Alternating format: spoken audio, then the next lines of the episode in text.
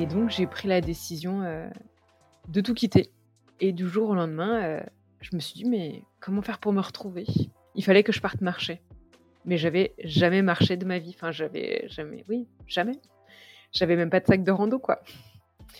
Et puis, euh, et puis du jour au lendemain, j'ai dit à mon mari, mais je prends un covoit et, et je pars. Salut, à dans trois mois, parce que je sais pas combien de temps je pars, mais ce qui est sûr, c'est qu'il y a au moins 1600 km. Donc, je sais pas combien de bornes je fais par jour, je sais pas combien de temps ça va me prendre. Euh, je viens d'acheter un tout petit sac, j'ai une paire de chaussures neuves et on va voir ce que ça donne. Donc, l'un dans l'autre, ça s'est parfaitement goupillé. Il fallait encore le dire à mon mari. Donc, le soir, quand il est rentré du travail, je lui ai dit que je partais le lendemain. Il m'a vu me faire mon sac. Autant dire que la soirée n'a pas été très funky. mais euh, ouais, je suis annoncée le soir pour le lendemain. Il était au courant que c'était dans les, dans les rails, mais, euh, mais j'avais pas de date. J'avais juste décidé que je partais, mais, mais le covoiturage est arrivé comme ça. Je l'ai pris, je suis partie.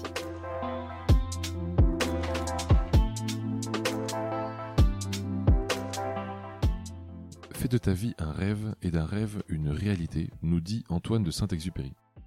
Bonjour à tous, je suis Pierre Arnaud d'Estremaux, voyageur et aventurier à mes heures perdues.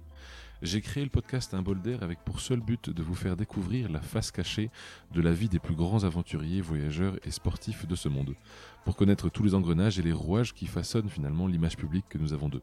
L'idée est très simple, prendre une heure de leur temps pour vous partager les anecdotes les plus folles et vous faire rêver un peu. Bonne écoute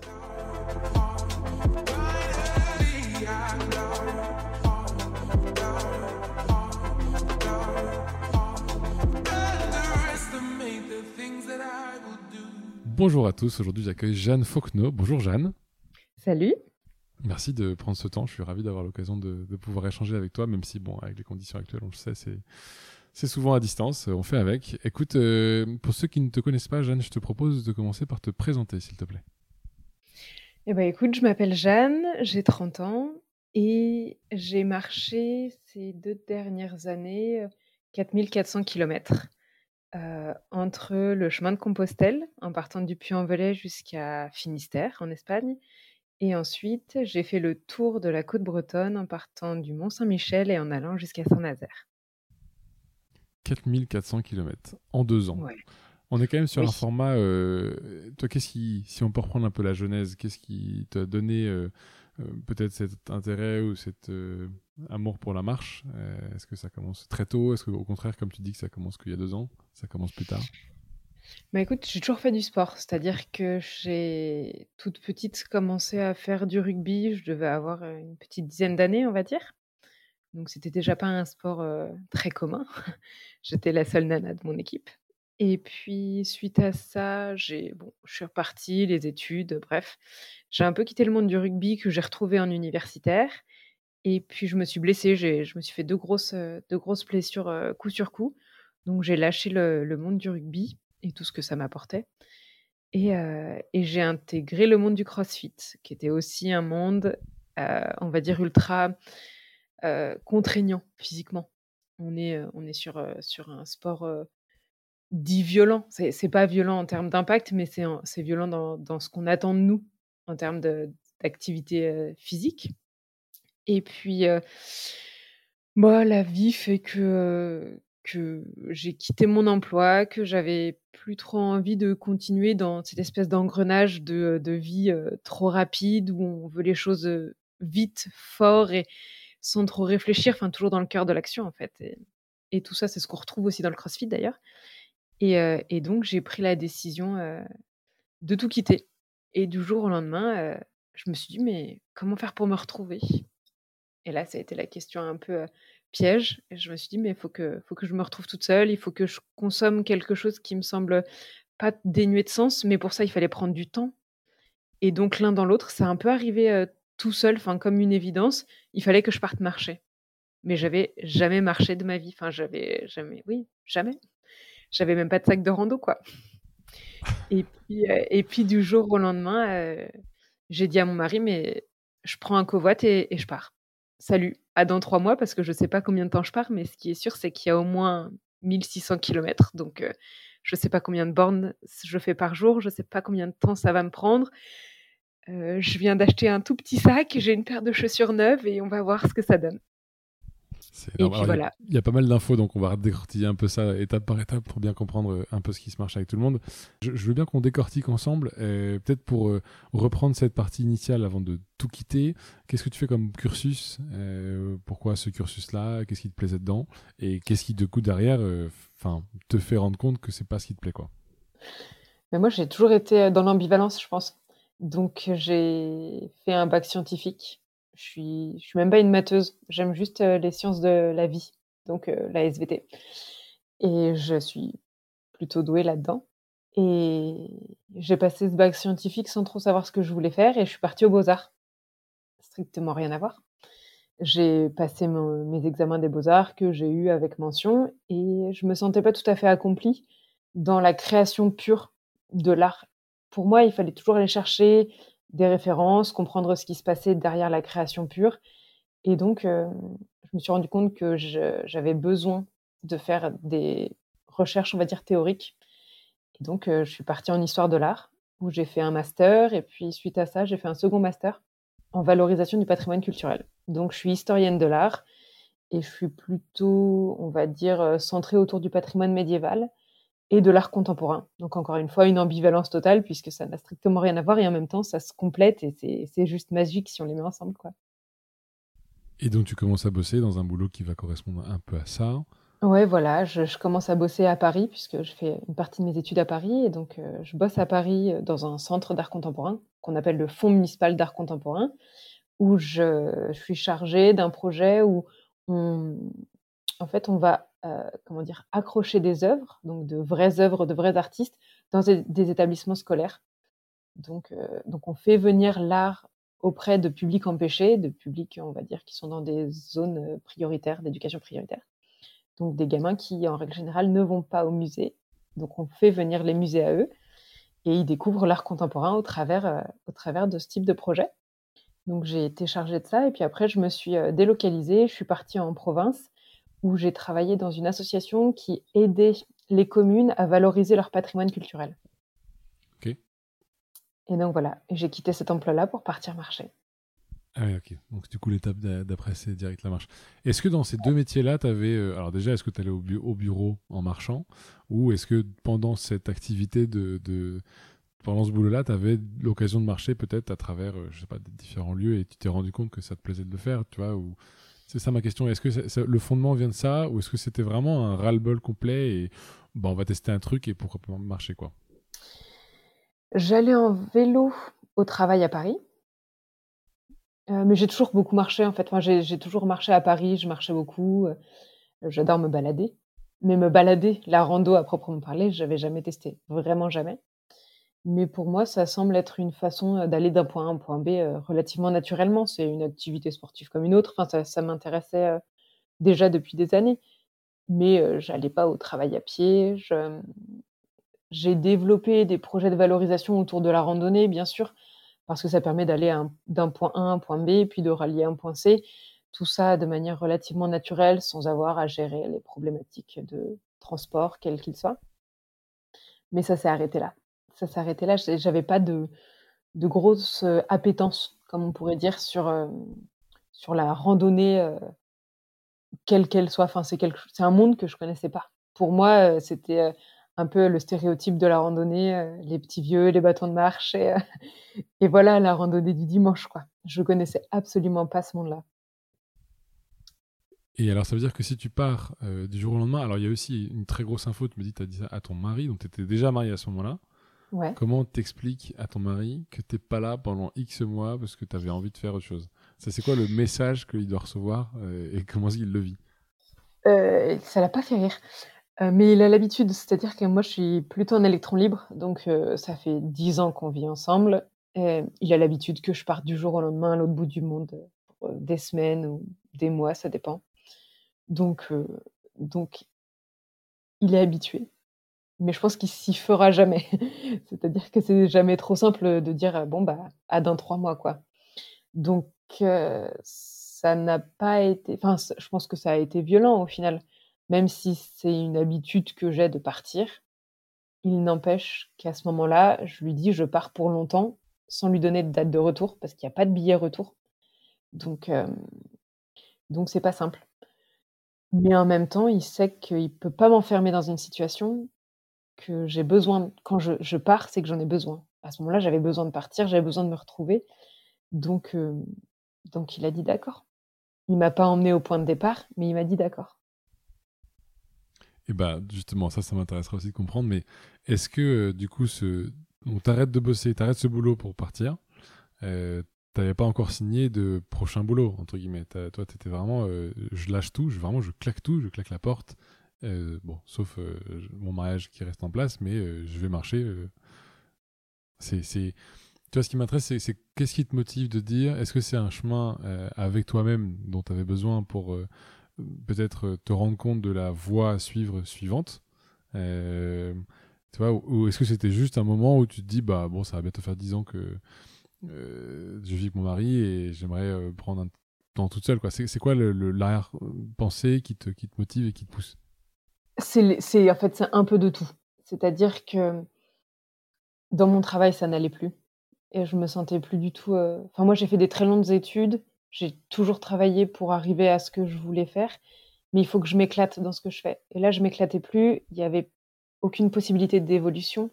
En tout cas, euh, pas dans un temps qui me, qui me convenait. Donc, donc, euh, donc je suis partie, évidemment, pour me retrouver euh, professionnellement parce que j'étais en train de me perdre.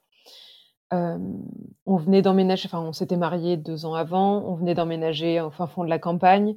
Il y avait beaucoup de choses qui avaient été mises en place et, je me sentais, enfin voilà, moi un peu déracinée. J'aime bien la ville aussi, donc voilà.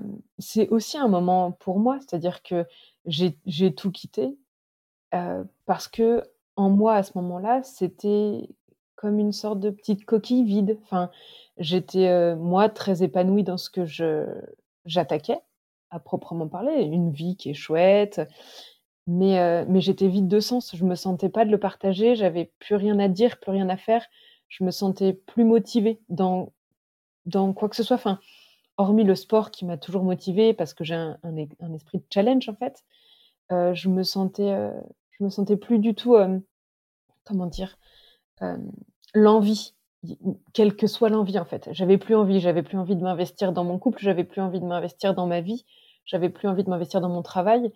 Donc là, je me suis dit qu'il y avait un problème, enfin que que je voyais aucune solution à toutes ces problématiques et qu'il fallait que déjà je renoue avec moi avant de, avant de m'attaquer à autre chose. J'ai rencontré mon mari, j'avais une vingtaine d'années. Donc, donc en fait, on s'est construit ensemble, je me suis pas construit moi. J'ai pas, j'ai pas pris ce temps-là. On a juste attaqué une vie à deux. Euh, j'ai fait des études très longues. Donc en gros, j'ai suivi un chemin qui semblait euh, plus ou moins tout tracé, sans me re-questionner au fur et à mesure sur ce que je voulais vraiment faire.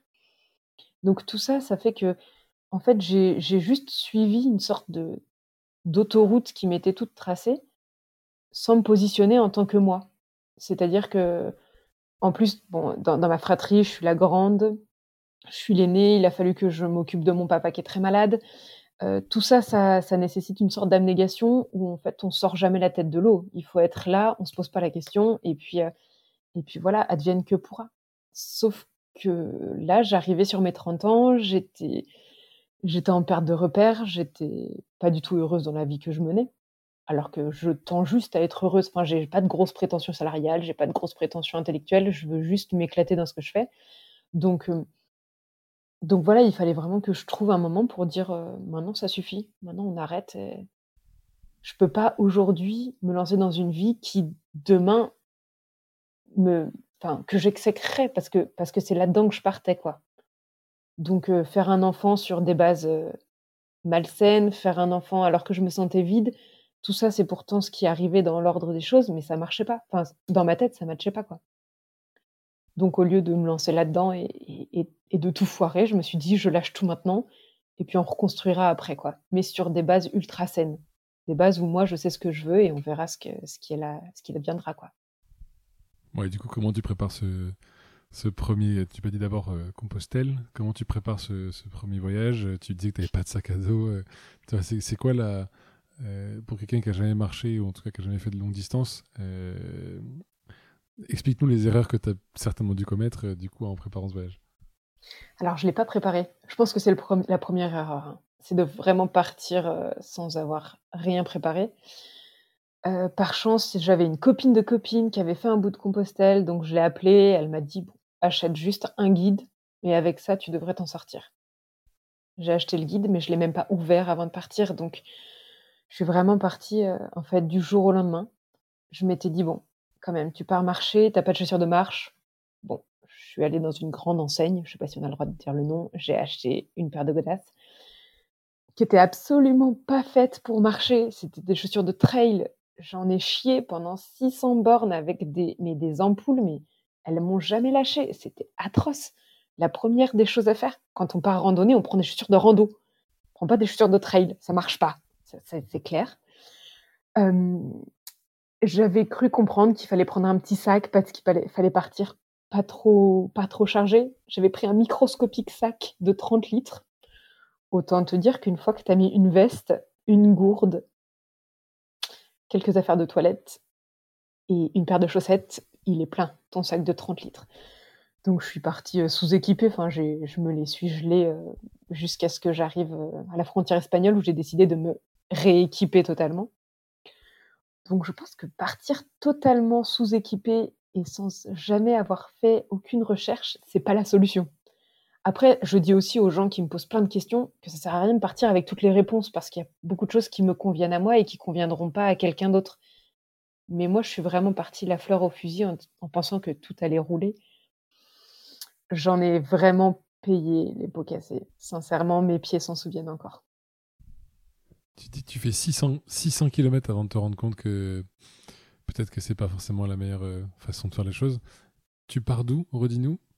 Je pars du Puy-en-Velay, donc c'est de à peu près la par la la la on va dire le départ, heu, entre guillemets «officiel», il y en a plein des départs, hein, mais mais le départ plus ou moins officiel, de Saint-Jacques, c'est c'est le Puy-en-Velay, ouais. Et donc pour te rendre au Puy-en-Velay, tu disais que tu as pris un covoit? Ouais, que j'avais trouvé la veille. J'ai trouvé la veille sur internet, j'ai cherché le Puy-en-Velay. Vous pouvez bien imaginer que moi j'habite au fin fond de la campagne, donc trouver un covoit du fin fond de la campagne, heu, au Puy-en-Velay, beh, c'est par chance, j'en ai trouvé un. Donc j'ai appelé mon papa en lui disant: «Tu veux pas me déposer là-bas parce qu'il faut que je prenne un covoit et je pars pour Saint-Jacques». Et mon père n'a jamais été un très grand soutien et cette fois-ci, il m'a dit: «Sans problème, je serai là à l'heure et je te dépose». Je me suis dit que c'était un 1er, je sais pas, un 1er signe du destin que mon père soit dispo à ce moment-là, qu'il m'y emmène sans faire, heu, un esclandre. Donc hem, donc l'un dans l'autre, ça s'est parfaitement goupillé. Il fallait encore le dire à mon mari. Donc le soir, quand il est rentré du travail, je lui ai dit que je partais le lendemain. Il m'a vu me faire mon sac. Autant dire que la soirée a pas été très funky. Mais heu, Tu lui as oui. annoncé le soir pour le lendemain? Ouais, je lui ai annoncé le soir pour le lendemain. Il était au courant que c'était dans les dans les rails, mais heu, mais j'avais pas de date. J'avais juste décidé que je partais, mais mais le covoiturage est arrivé comme ça, je l'ai pris, je suis partie. C'est impressionnant. Et donc là, Ouais. tu pars avec, heu, très très peu de matériel. Heu, comment tu t'organises du coup dans la marche, heu, sur ces 600 premiers kilomètres pour, heu, tout ce qui va être, logement, tout ce qui va être, repas et cetera? Alors, j'ai choisi Saint-Jacques parce que quand même, j'ai jamais campé, j'ai jamais marché de ma vie et je pouvais pas partir, heu, sur un gros GR. Enfin, là, ça aurait été vraiment du suicide. Donc je pars sur un trail qui est relativement organisé ou organisable un peu au dernier moment. Saint-Jacques, il y a des hébergements tous les 5-10 kilomètres. Heu, c'est du chemin hyper praticable avec un dénivelé qui est relativement simple. Donc je pars pas non plus totalement à l'aventure. Enfin, c'est une aventure en soi, mais mais c'est pas, heu, je sais pas, c'est pas le Te Araroa en Nouvelle-Zélande où où pendant 10 jours tu dois porter, heu, toute ta nourriture et tu dors dans une tente. C'est, c'était, en tout cas intellectuellement parlant, faisable pour moi que de partir en me disant: «Je sais pas faire, mais ça va s'organiser». Et c'est ce qui s'est passé, c'est-à-dire que j'ai rien organisé. Je suis arrivée au Puy-en-Velay, j'ai croisé une petite dame qui m'a dit: «Là-bas, si tu veux, tu as un endroit où tu peux dormir et je te conseille d'aller à la messe demain». OK, mais moi je crois pas en Dieu, je je viens juste pour marcher, je me sens un petit peu usurpatrice maintenant que je suis là. Pourquoi je suis venue sur un chemin qui est un chemin de randonnée certes, mais surtout un pèlerinage alors que j'ai aucune appétence, mais aucune pour la religion? Et elle m'a dit: «Mais tu trouveras ta place, t'inquiète pas. Va juste à la messe demain, tu vas voir, ce sera bien». Je me suis dit: «Bon, après tout, c'est une expérience à vivre, hein», donc heu, donc je suis allée au fameux Donativo dont elle m'avait parlé, heu, 400 mètres plus haut et j'ai frappé en disant: «Vous auriez pas une place pour moi?»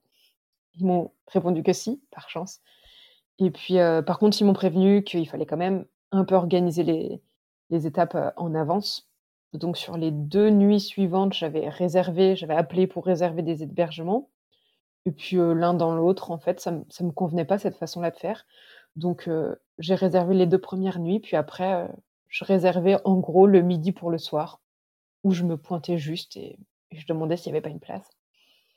Mais, hem, mais même sans s'organiser au final, c'est un chemin où ça passe de d'élaborer un projet, un peu de marche, sans trop vouloir tout organiser.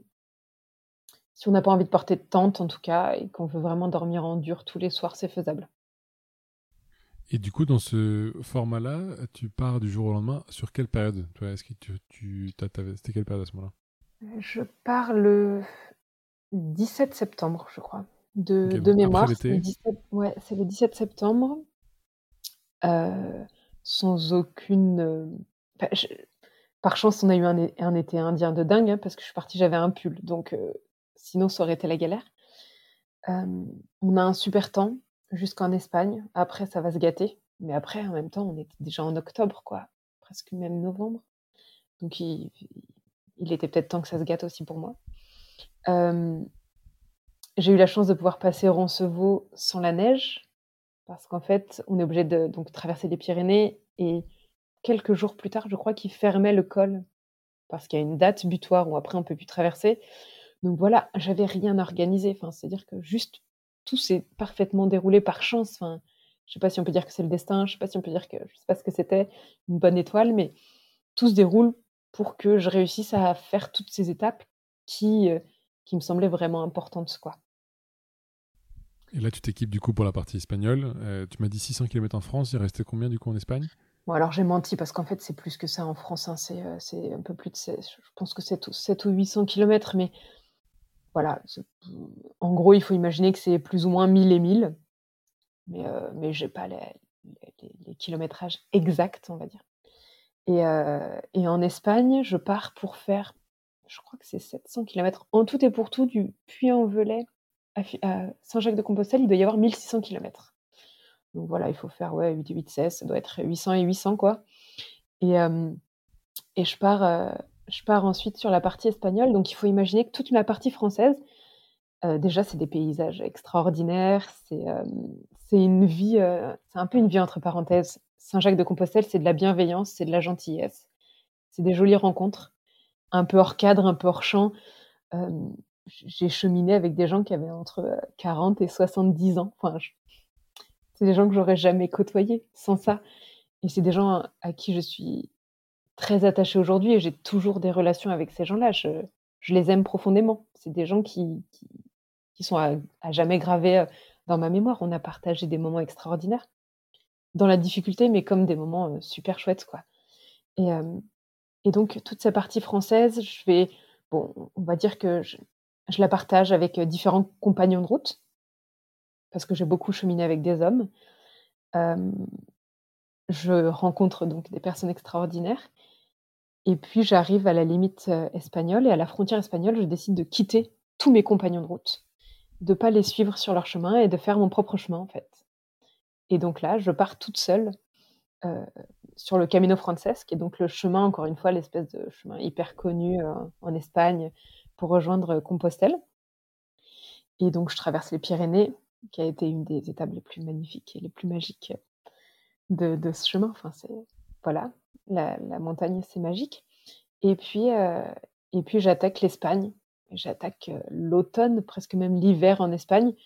Donc j'attaque la pluie, le vent, j'attaque, heu, le froid. Sé sévèrement, hein, le froid, j'ai pas trop rigolé et et au fur et à mesure, bah, je m'équipe. Au fur et à mesure, j'avais acheté un sac un peu plus gros, à la frontière espagnole et puis plus ça va, plus j'achète un pantalon contre la pluie, des guêtres, enfin parce que j'étais vraiment pas du tout équipée pour, beh, pour la neige. Enfin, j'ai même rencontré la neige. J'ai vraiment eu très, très froid Mais, heu, mais je m'éclate. Je m'éclate d'autant plus que je me recentre vraiment sur moi à ce moment-là. Je pense que toute la partie française, j'ai essayé de d'expérimenter la randonnée que je ne connaissais pas et donc je me suis un peu cachée dans des groupes, j'ai un peu essayé de suivre le le mouvement et là, la partie espagnole, j'ai vraiment décidé d'être moi toute seule à expérimenter mes propres limites, à faire des grosses journées de rando, à après être confrontée, à des conditions météo qui étaient moins fun que qu'en France aussi, à être confrontée à une langue que je n'avais jamais pratiquée et ça aussi, c'est un principe en soi, hein, de partir dans un pays où on parle pas la langue, mais heu, mais ça se passe bien et et j'arrive à Compostelle non, en fait, j'arrive pas à Compostelle. À 30 kilomètres de Compostelle, je je décide de quitter le chemin qui m'emmenait le lendemain à Compostelle pour retrouver mes amis qui étaient donc sur un autre chemin, en Espagne toujours. Et donc je me suis rajouté 300 ou 400 kilomètres, hem, pour cheminer avec eux, en fait, pour essayer de continuer ce cheminement, hem et toute cette évolution qui était en train de, bah, en fait, de se créer en moi. C'est comment vivre avec les autres quelque chose que j'avais initié seule.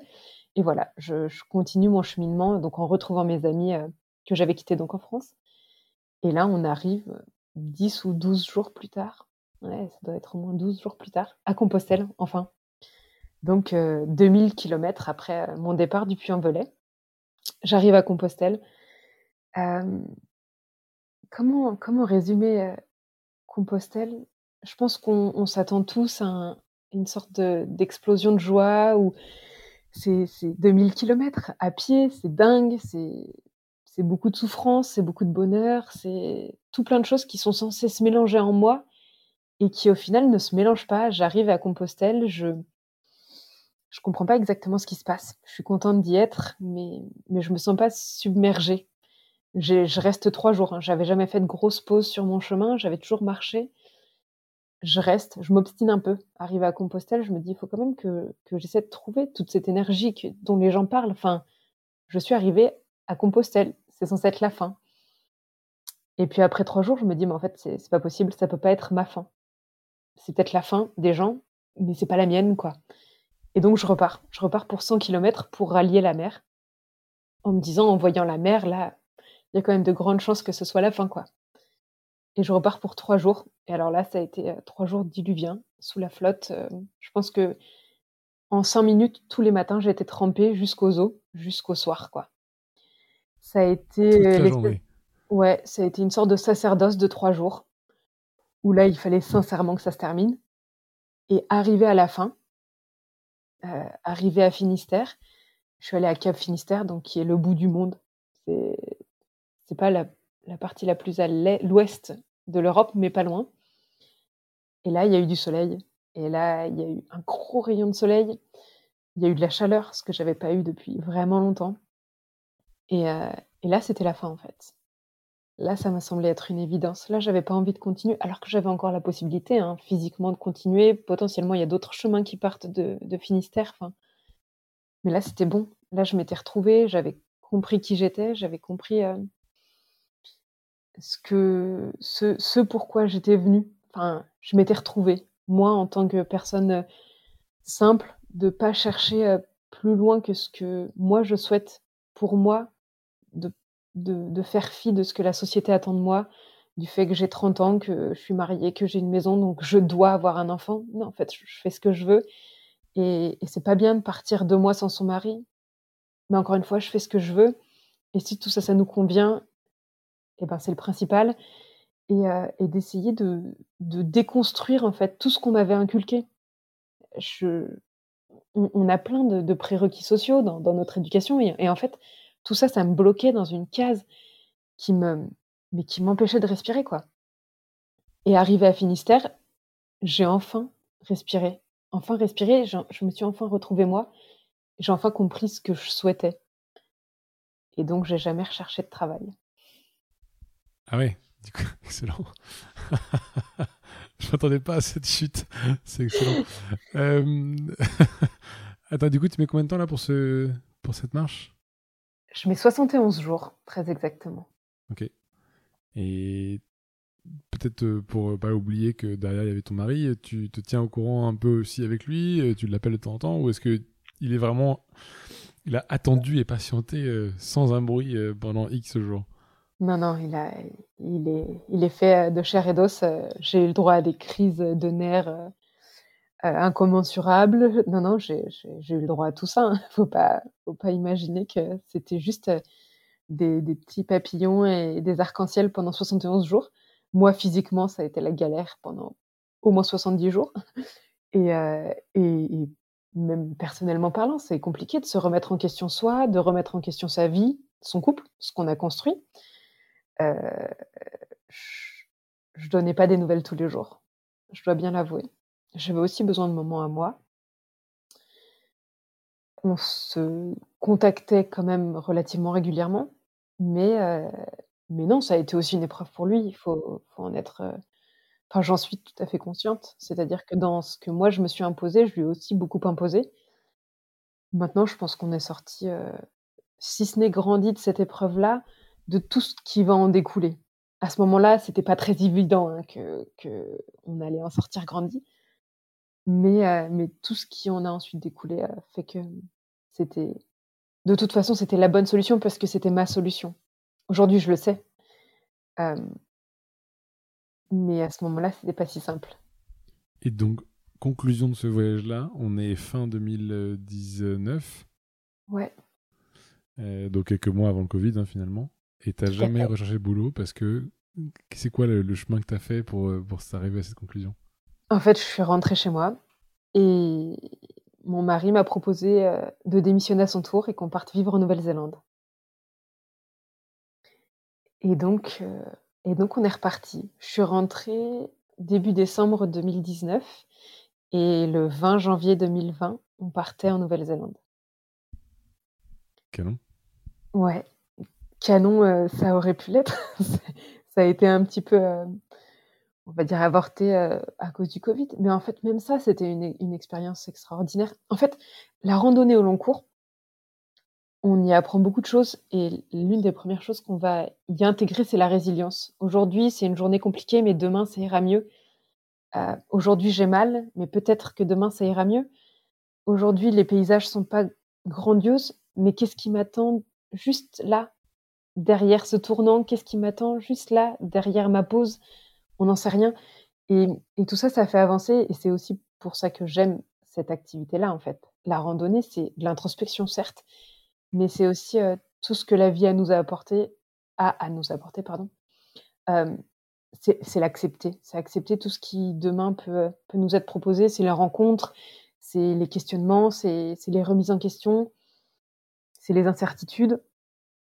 Bah, tout ça, tout ça, y faire face de façon tout à fait, alors de un désintéressé, parce que ça ira bien, quoi qu'il arrive. Point. Si on se fait confiance, ça ira bien on y arrivera. Peu importe comment, mais ça va bien se passer. Et si ça va pas, il faut se faire suffisamment confiance pour dire qu'on rebondira en fait. Et que demain, ce sera encore mieux qu'hier. Et puis ça ira bien. Point. Et tout ça, ça n'a pas été simple à, vraiment acquérir, mais je me dis que force est de constater que ça fonctionne. Je suis partie, j'étais euh, une coquille vide avec euh, vraiment une magnifique cage dorée, tout qui va bien dans le bon ordre, la maison, le chien, le mari.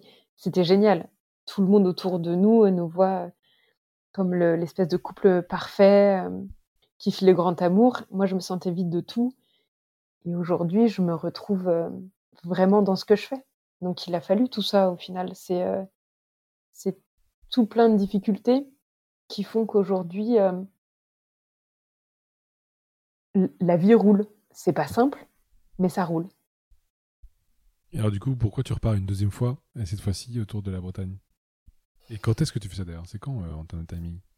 Alors, on part en Nouvelle-Zélande. On décide de marcher sur le Te Araroa en Nouvelle-Zélande. C'est 3000 km. C'est l'un des chemins les plus compliqués qui existent au monde. Parce que c'est beaucoup de dénivelé, parce que c'est très peu de possibilités de se ravitailler. Donc là, c'était le gros challenge. Mon mari n'avait jamais marché de sa vie. Et on part avec des sacs qui font 15 kilos, qui sont énormes. Et moi, j'avais jamais campé de ma vie. Enfin, vraiment, c'était une mauvaise idée. On part quand même. Il se blesse en deux jours. ça a été extrêmement rapide.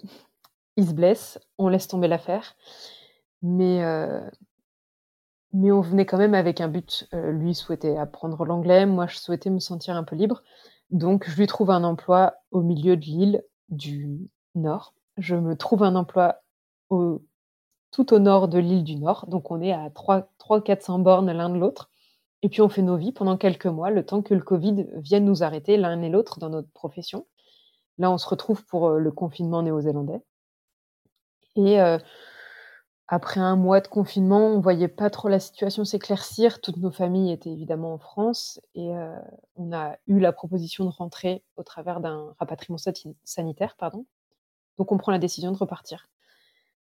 Et on arrive en France où on a de toute façon été encore confiné puisque le confinement français s'est vraiment arrêté en juin. Donc on est rentré en mai. On a eu encore un mois de confinement. Et, je me sentais un peu. de toute façon, il faut, de toute façon, quoi qu'il arrive, rebondir. Je me sentais pas l'âme de rebondir là tout de suite après le Covid, après le ratage du Aroa. Enfin, ça a été pour moi un peu compliqué hein, de faire le deuil de, ce chemin dont je rêvais en Nouvelle-Zélande.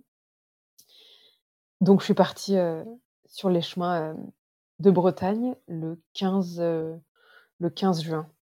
En gros, à la réouverture du Mont-Saint-Michel. Enfin, la réouverture de l'abbaye du Mont-Saint-Michel. Ok. Et donc, tu fais un tour depuis Mont-Saint-Michel, donc par le nord, vers l'ouest, puis le sud, c'est ça? Exactement. Je, en gros, je pars du Mont-Saint-Michel, je remonte toute la côte jusqu'à Brest, et ensuite, je redescends, je relonge tout le Morbihan jusqu'à jusqu'à Saint-Nazaire. Ça fait, j'y rajoute quelques îles. Donc en tout et pour tout, normalement, c'est 1800-2000 km et moi, je dois en faire à peu près 2300-2400, quelque chose comme ça. 2300, je crois. Toujours dans cette quête de de suite ou c'est quoi le message cette fois-ci ou c'est quoi la réflexion cette fois-ci? Alors là, cette fois, c'est vraiment plus, la personne que je suis, maintenant, je pense que je l'ai abordée, je sais à peu près ce qui se passe. En tout cas dans ma tête, dans mon corps. Je ne sais pas exactement ce que je veux encore dans ma vie, mais je voulais tester, en fait. C'est-à-dire que j'étais partie, sur Saint-Jacques pour me retrouver, certes, mais j'avais pas expérimenté, le bivouac, j'avais pas expérimenté de sortir un peu de ma zone de confort qui est de sortir un peu des règles, enfin et là j'avais envie j'avais envie d'essayer, toujours sur de la randonnée longue distance, parce que c'est là-dedans que je me retrouve. C'est dans, dans, cette, dans cette envie de sortir de ma zone de confort tous les jours, ces obligations qui sont de marcher, en fait. Et, et puis, ça t'apporte, euh, ouais, ça t'apporte une sérénité que tu as dans peu d'autres euh, moments de ta vie. Et j'avais rien à remettre en question. Enfin, j'étais même un peu triste de quitter ma vie, de quitter mon mari à ce moment-là. Tout allait bien, tout roulait, c'était chouette. Mais j'avais besoin de partir, j'avais vraiment besoin de, bah, de sortir, peut-être aussi du confinement, de ce moment un peu bloqué où, où ça nous entrave. Et moi, les entraves, j'ai un peu de mal, les casses, j'ai un peu de mal. Donc, il fallait vraiment que je ressorte de ça sans sortir de la France parce que le, rapatriement sanitaire, un seul m'a suffi. J'avais pas envie de retenter un rapatriement X ou Y euh, à cause du Covid. Donc, rester en France, on m'avait parlé de chemin. Et ce chemin-ci, c'est le plus long chemin d'une traite, en fait, en France. Il n'en existe qu'un. C'est celui-ci. Et donc, je me suis dit, euh, bingo, je pars sur le plus long chemin français. Je vais apprendre à bivouaquer et puis on verra bien ce qui se passe. Et puis j'avais déjà tout le matériel puisque j'étais équipée pour le Roi. donc en fait, euh, l'un dans l'autre, j'avais aucune dépense. Donc, euh, je me suis dit, bah, fais ça. Euh, Tancred faisait les moissons, donc il n'était pas du tout dispo pour bah, ni qu'on parte en vacances, ni enfin voilà, il n'était absolument pas dispo pour partir même marcher avec moi. Donc c'est vraiment, je pars toute seule sur un chemin où je sais que je vais pas rencontrer beaucoup de monde et, pour moi, c'est un vrai nouveau challenge, quoi. Qui met du coup combien de temps en tout pour faire ça? 81 jours. Ok. 81 jours avec. Jusqu'à euh, la rentrée septembre, quoi.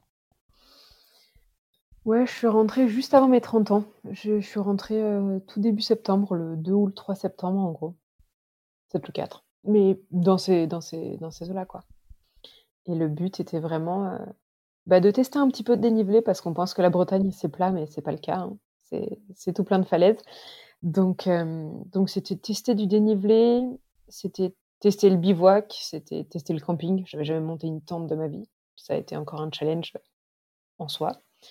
C'était tester, heu, l'hygiène un peu limite où quand tu heu, tu te douches pas tant que, que tu as pas décidé de te poser dans un camping, donc ça peut durer des semaines, hein, l'histoire.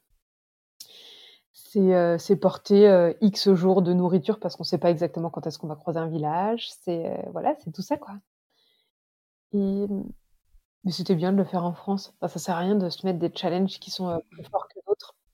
Donc je suis pas surhumaine, hein.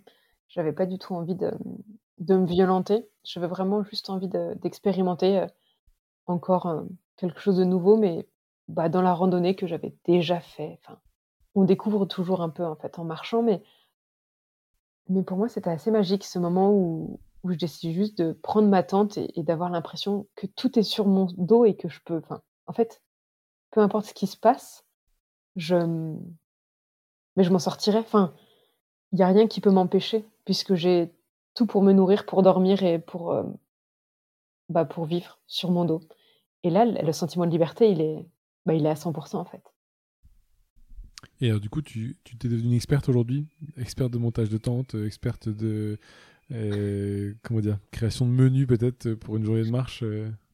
Non, non, non, je suis pas experte. Je me laisse totalement, encore une fois, porter par les porter par les vents. J'avoue que j'ai pas, j'ai pas cette compétence, enfin, ce domaine d'expertise. Je pense que je sais beaucoup de choses parce que je l'ai expérimenté. Donc au travers de ce que moi j'ai vécu, je peux aider des gens, évidemment, choisir une tente avec les va dire les plus et les moins du choix du matériel, à proprement parler. Hem, mais mais non, je je pense pas avoir, je pense pas avoir la la capacité de de dire exactement ce qu'il faut puisqu'on est tous tellement singuliers dans notre expérience que demain, si toi tu fais le chemin, même si tu le fais exactement au même moment que moi, tu vivras pas la même chose et donc je peux pas te dire enfin, en tout cas, je me sens pas la légitimité de te dire: «Mais tu devrais faire comme ci, comme ça». Je peux t'aider, c'est-à-dire que si tu me poses la question de quelle tente tu prends, moi je vais te dire quelle tente je prends, ce que je lui trouve de positif, mais je connais aussi ses points négatifs. J'ai juste pris mon parti de ce type de tente-là. Pourquoi je prends un sac avec armature et pas sans armature? Pourquoi je prends tel litrage ou pas tel litrage? Je peux te donner mon point de vue parce que parce qu'il m'appartient et que je suis heureuse de le partager.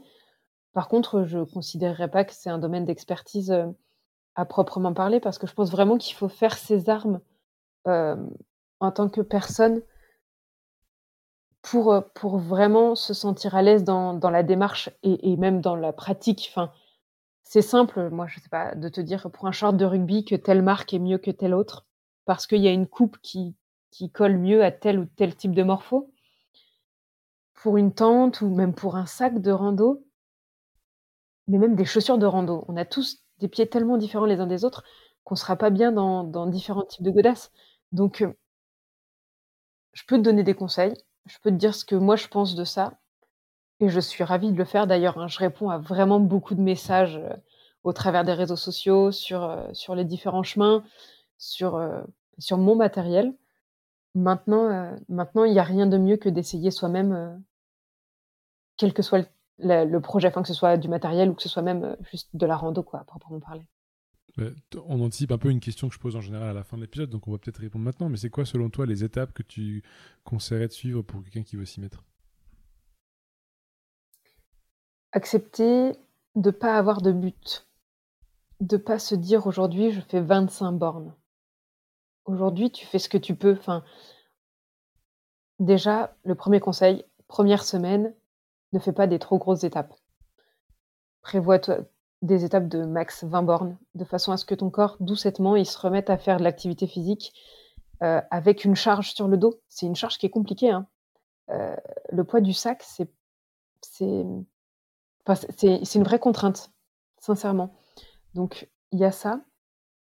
Après, je conseillerais à tout le monde de partir avec des bâtons de marche parce que ça te permet quand même de t'équilibrer, ça te permet d'avoir un hem, ça décharge beaucoup les articulations, genoux, chevilles, hanches. Ça, c'est vraiment très, très bien. Enfin, moi, je trouve que c'est très bien. Même si tu n'as pas de grosses difficultés physiques, hein. ça peut paraître un peu euh, vieillot de partir avec des bâtons de marche. On a l'impression que c'est que des vieux qui font de la rando euh, nordique qui, ont des bâtons de marche, mais absolument pas. C'est très bien. Et puis ça met un rythme, non D'avoir un espèce de geste euh, antisymétrique de tes jambes. Totalement, ça, donne, euh, même, même euh, en termes de cardio, tu vas beaucoup plus vite. Tes journées sont, moi je trouve qu'elles sont beaucoup moins fatigantes avec des bâtons de marche alors que tu vas faire plus de kilomètres. Donc ça, c'est le, gros point positif, je pense, en termes de matériel, c'est de partir avec des bâtons de marche. Voilà ce que je pourrais dire. Et après, en termes de gestion, euh, se faire confiance, avoir toujours dans son sac, je dirais deux jours de bouffe minimum. Sincèrement, on n'est pas à l'abri. On n'est pas à l'abri euh, d'une intempérie, on n'est pas à l'abri euh, d'un supermarché euh, sur lequel on comptait qui est fermé. On est à l'abri de rien du tout. Sauf que nous, aujourd'hui, on est à pied et donc un kilomètre, c'est un kilomètre et c'est un certain temps et c'est de la fatigue en plus. Donc sur une journée de 20 ou 30 kilomètres, bah, tu vas pas faire un détour de 6 bornes pour aller acheter un paquet de riz. Donc il faut juste penser à ça. Alors évidemment, c'est un petit peu de poids en plus, mais c'est, je trouve que c'est quand même un, une importance en soi que d'être euh, tout à fait libre dans sa, dans sa journée, enfin de se dire euh, j'ai pas de stress, s'il faut que je réfléchisse à l'eau, c'est vraiment le plus important. Le reste, je peux gérer avec ce que j'ai dans mon sac. Ça, c'est un peu mon conseil pour se sentir vraiment tout à fait libre de faire ce qu'on veut, enfin de, de vivre l'expérience à 200% sans être pris euh, de panique à 6 heures parce que bah, parce qu'on n'a rien à manger et qu'on n'aura rien à manger jusqu'à demain ou, après-demain parce qu'on va rien croiser. Quoi. Donc voilà, c'est, des petits conseils comme ça qui sont vraiment de l'ordre, bah, c'est organisationnel, mais, mais ça permet de vivre une aventure bien plus sereinement. Et tu parles beaucoup de marche seule finalement.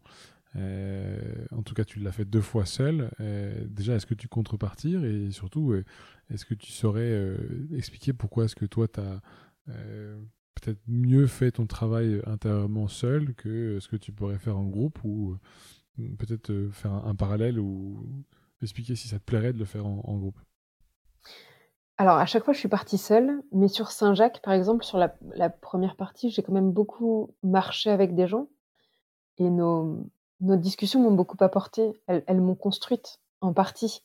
Après, ça a été à moi de faire le, le, le chemin, de marcher, enfin, j'ai pris le parti de marcher seul ensuite sur la partie espagnole pour essayer de faire une sorte de gros brainstorming intérieur de ce que moi je voulais par rapport à ce dont on avait discuté en amont avec les gens que j'avais rencontrés.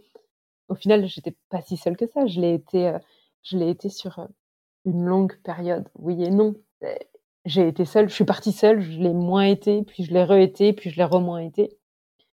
Donc, on reste des animaux grégaires et moi j'ai adoré partager cette randonnée avec des gens. et les rencontres que ça crée et les amitiés que ça crée. Quand je suis partie en Bretagne, bon, ensuite j'ai décidé d'expérimenter avec mon mari. Donc là, c'était, on partait à deux. Bon, de un, ça n'a pas fonctionné. Et de deux, je pense que comme je suis un ours, j'aime bien marcher seule. Donc ça m'arrange aujourd'hui de partir seule. Maintenant, quand je suis partie en Bretagne, j'ai ouvert mon projet à ma famille en me disant c'est compliqué de partager cette expérience. C'est compliqué de rendre compte de la, de la vérité, de, ce qu'on vit tous les jours. Enfin, c'est quand même très compliqué de laisser euh, paraître les difficultés, les, mais aussi les grands moments de joie, ce qu'on peut ressentir. Enfin, c'est-à-dire que arriver sur, je sais pas moi, la pointe du rat quand on y arrivé en voiture, qu'on a posé sa voiture au parking et qu'on a marché 250 mètres pour arriver à la pointe du rat, c'est chouette. Arriver à la pointe du rat, alors que ça fait 10 jours qu'on porte son sac, qu'on est sale, qu'on bivouaque un peu n'importe où, que qu'on en a rêvé, et qu'en plus il y a du soleil, on pleure. Voilà. Mais ça, comment on le retransmet? Comment, comment on l'explique aux gens? Comment on leur dit tout ce qui se passe en nous tout ce qui boue intérieurement, euh, comment on explique que par moment, on n'est plus du tout lucide parce qu'on est trop fatigué, que qu'on arrive à avancer que par la force des jambes, mais qu'en fait, notre cerveau, il, comprend rien à ce qui se passe, qu'on n'imprime pas les 15 bornes qu'on a fait dans l'après-midi, parce que parce que dans notre tête, c'est juste un énorme capharnaüm de rien. Beh, il y a aussi des jours comme ça. Comment ne pas inquiéter nos familles à vivre ainsi? Hem et donc je me suis dit: «Je vais ouvrir cette expérience à ma famille en Bretagne» et donc j'ai marché pendant presque un mois avec, heu, mes cousines et c'était très chouette de partager ça. Elles aussi, je pense qu'elles avaient besoin d'un moment un peu à elles et donc heu, au travers de cette expérience familiale, on a alors on a resserré des liens évidemment et puis on a vécu quelque chose d'assez magique individuellement. Même en groupe, mais ça restait individuel dans dans la façon de vivre les choses parce que même si on vit au même moment le même paysage, on n'a pas la même fatigue dans les jambes, on n'a pas le même sentiment, enfin, tout est tellement, heu, en même temps collectif et individuel, enfin, c'est des moments magiques à vivre, hein et hem et je me suis dit que je suis pas géo Club Med. Ça me demande beaucoup d'énergie de faire ça. J'ai adoré le faire. Mais demain, sur la prochaine marche, je partagerai pas de la même façon. Hem, en septembre en juin, pardon, je vais repartir sur le GR5. Enfin, je vais pas exactement faire le GR5, mais en gros, je vais partir de Dunkerque, je vais longer la frontière, heu, française, mais tout par l'est, en fait. Donc je vais partir de Dunkerque et je vais longer la Belgique, le Luxembourg, puis traverser les Vosges, le Jura et les Alpes et ce, en m'arrêtant ponctuellement, aussi ponctuellement que possible, dans des établissements qui accueillent, heu, des personnes en difficulté. Hem, j'ai beaucoup appris sur moi au travers de la marche. Je me sens pas plus légitime que quelqu'un d'autre à à parler de confiance en soi et je sais pas, de dépassement de soi, de sortir de sa zone de confort. Je pense qu'il y a beaucoup de gens qui peuvent en discuter. Le fait est que moi, aujourd'hui, je vais me déplacer et j'ai envie de partager ça avec des gens et si ça peut être, heu, ça peut être des personnes en situation un peu de précarité ou de difficulté, je me sens bien plus à l'aise de le faire. Donc au travers de cette marche, je vais m'arrêter ponctuellement dans ces associations pour, heu, marcher avec ces femmes, marcher avec ces personnes, heu, partager un bout de chemin, un repas. Tout ça dans dans l'espoir de juste le but n'étant absolument pas de venir faire une conférence sur ce que j'ai acquis, qui je suis, mes réussites, mes ratés, mes faiblesses, tout ça. Heu, je peux écrire un bouquin si j'en ai envie, hein, mais c'est absolument pas comme ça que je veux le partager. Je veux le partager de manière vivante, je veux le partager tel que je suis, c'est-à-dire, heu, potentiellement sale, avec ma tente sur mon dos, hem et juste naturellement. On part toutes ensemble marcher sur quelques kilomètres. La marche, c'est un moment où les langues se délient, on va pouvoir discuter de nos situations respectives, de nos problèmes, de nos difficultés et heu et moi, j'ai pas les solutions. J'ai même déjà pas mes solutions à mes problèmes, donc j'aurai pas les leurs, mais en tout cas de leur donner du temps, de ne pas courir après la montre, vraiment de partager ce moment en disant, heu: «Tous les X temps, tous les X kilomètres, je prends une 1/2 heure, heu, pardon, une 1/2 journée ou une journée entière avec ces personnes» pour, hem, pour partager, en fait. Pour partager, pour leur donner du temps, pour leur donner de l'importance. Parce que ces personnes-là sont importantes pour moi. Partager, heu, outre les podcasts, outre les publications Instagram, les réseaux sociaux et cetera donner du temps à des personnes qui en ont besoin aujourd'hui, c'est ce qui me motive à faire tout ça.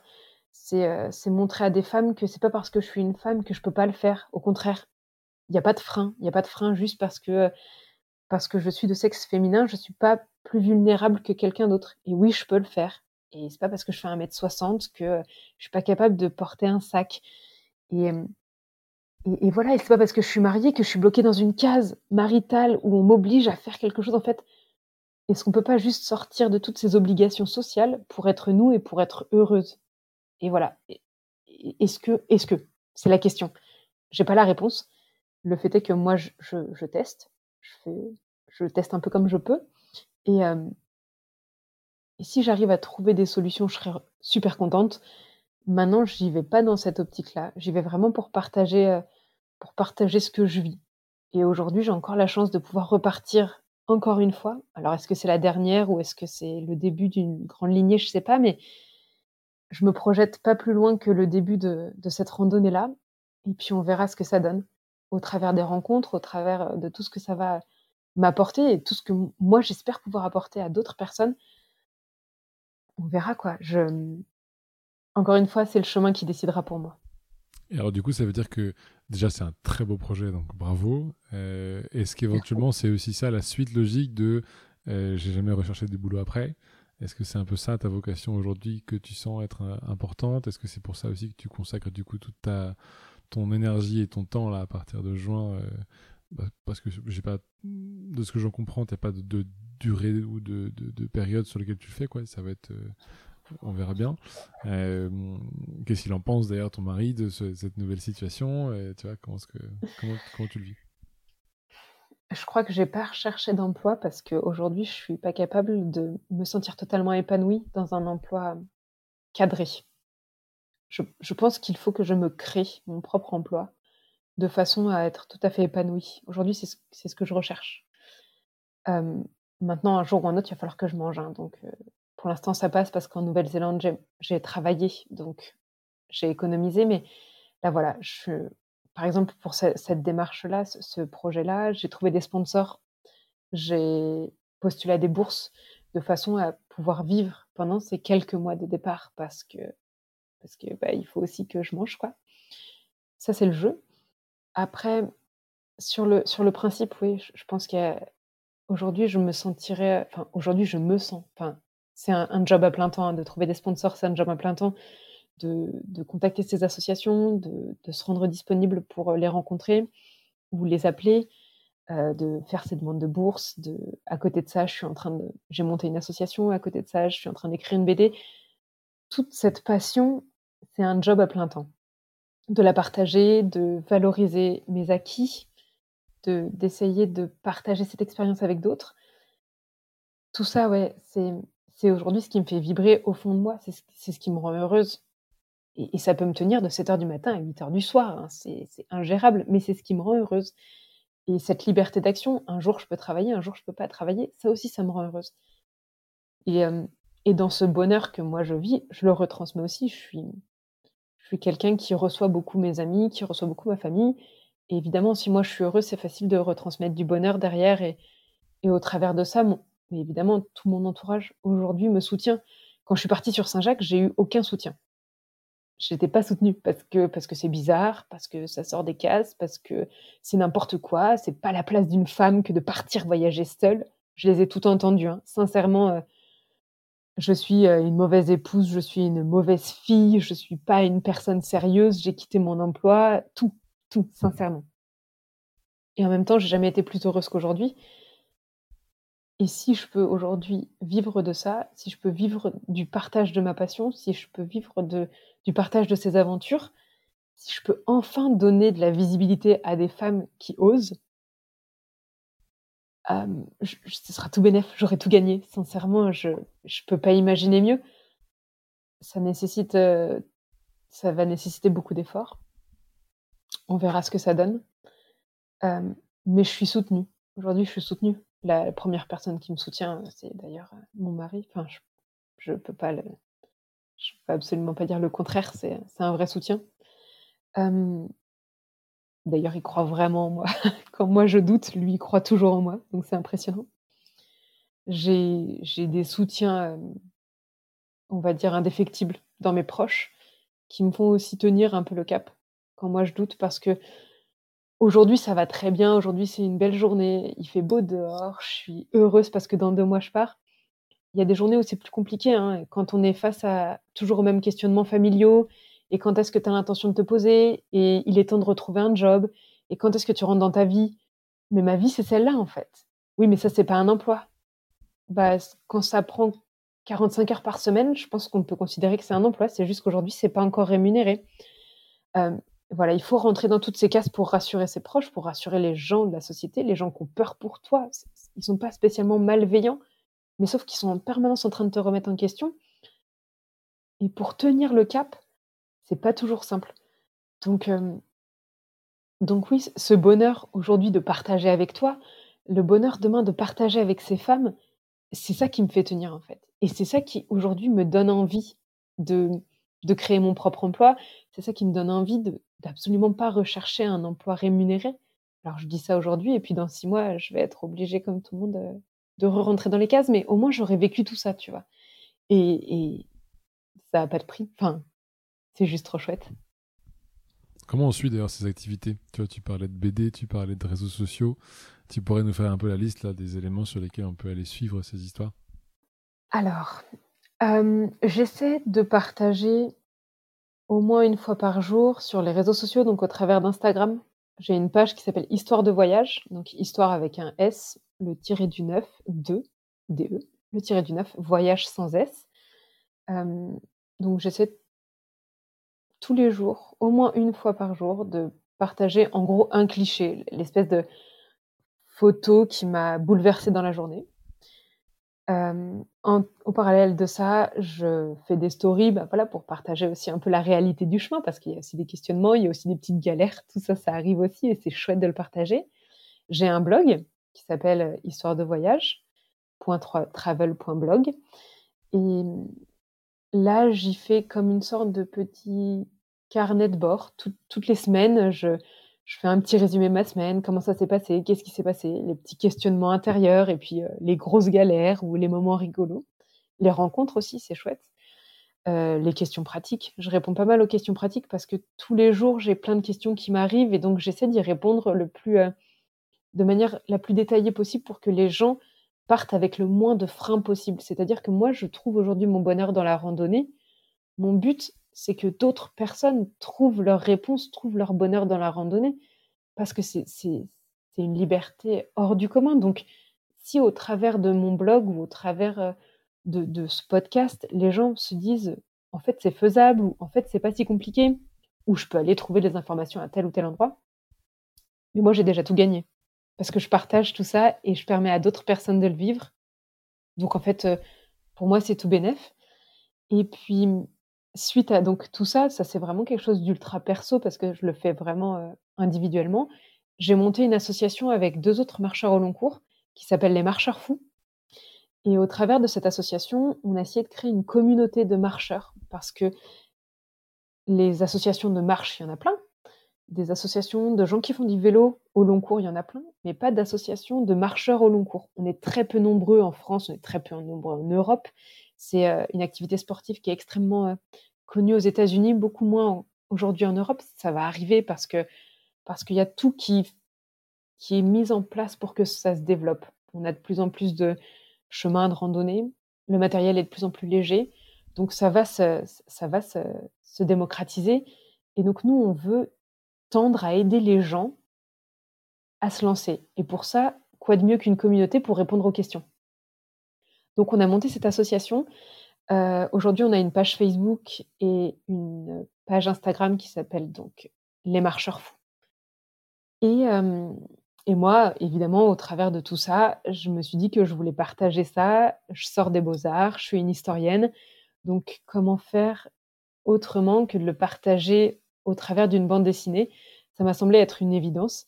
Donc, euh, donc j'ai décidé de partager, pour commencer, euh, mes 2100 euh, km sur les, chemins de Saint-Jacques-de-Compostelle, au travers d'une bande dessinée qui est en cours de préparation. Je suis en train là de chercher donc une maison d'édition et de bosser avec mon illustratrice pour faire naître un petit personnage bien chouette qui va marcher sur mes pas d'ici pas longtemps. C'est canon. Ouais, ça va être génial. j'ai, ça fait déjà une heure qu'on discute et c'est trop, trop sympa de pouvoir euh, vraiment t'entendre euh, toute cette histoire euh, depuis le début. Moi, je, je, bois tes paroles. Est-ce qu'éventuellement, si je te pose cette dernière question qui, que je pose souvent aux, invités, c'est de dire si on avait la technologie et de te renvoyer dans le temps et tu t'adresses à à Jeanne qui a, encore ce boulot, euh, qui n'a pas encore jeté euh, tout par la fenêtre, entre guillemets, pour aller marcher sur les chemins de, Compostelle, qu'est-ce que tu lui dis? Écoute-toi. Vraiment. Fais, ce qui te semble bon pour toi. Arrête de vouloir euh, plaire à tout le monde et arrête de vouloir rentrer dans des cases pour plaire à des gens qui, quand tu vas pas bien, ne seront de toute façon pas là tu ne peux te faire confiance qu'à toi-même pour te rendre heureuse. Et donc arrête d'essayer de, répondre aux besoins et aux attentes des autres, qui sont en règle générale de toute façon fantasmés. Mais, euh, mais fais-toi confiance. Sois toi Et de toute façon, les gens, soit ils suivent, soit ils partent. Mais autant qu'ils suivent quelqu'un qui est, qui est vrai, en fait. Qui est pas une sorte d'hologramme d'une attente d'une personne. Enfin, j'ai une personnalité à moi. Je, suis unique, comme on l'est tous. Alors pourquoi essayer de rentrer dans un genre, dans un type, dans une attente? Soyons juste nous et surtout écoutons-nous, faisons ce qui est bon pour nous. Pas, pas ce qui est bon pour la société ou pas ce qui est bon pour, pour l'autre en fait. Et si on était tous bons envers nous-mêmes, si on s'écoutait vraiment, qu'on était vraiment bienveillants, on le serait avec le reste de la population. On n'aurait plus besoin. Alors, je suis pas anarchiste. On aurait. Pas qu'on n'aurait plus besoin de règles, mais mais si on était vraiment bon pour soi, si on était vraiment bienveillant vis-à-vis de soi, on le serait avec les autres. Et ça, c'est évident. Donc, c'est ce que je me dirais. Je pense que je, je, me dirais, euh, fais-toi confiance. Juste, juste fais-toi confiance. Écoute, euh, merci encore pour son temps. Euh, avec moi, Jeanne. Merci de, tous ces partages. on a hâte de voir le, début de, ces aventures en, en, juin. On a hâte de voir à quoi ressemble la BD. Euh, on mettra un peu ça dans les commentaires évidemment de, l'épisode. Mais donc euh, je te souhaite euh, bonne route pour, pour la suite et puis au, plaisir d'en rediscuter. Mais merci, c'était trop trop chouette de pouvoir discuter de tout ça avec toi. Ça m'a fait super plaisir. Eh ben, écoute, bonne route et puis à, à très bientôt. à très bientôt, salut. Salut.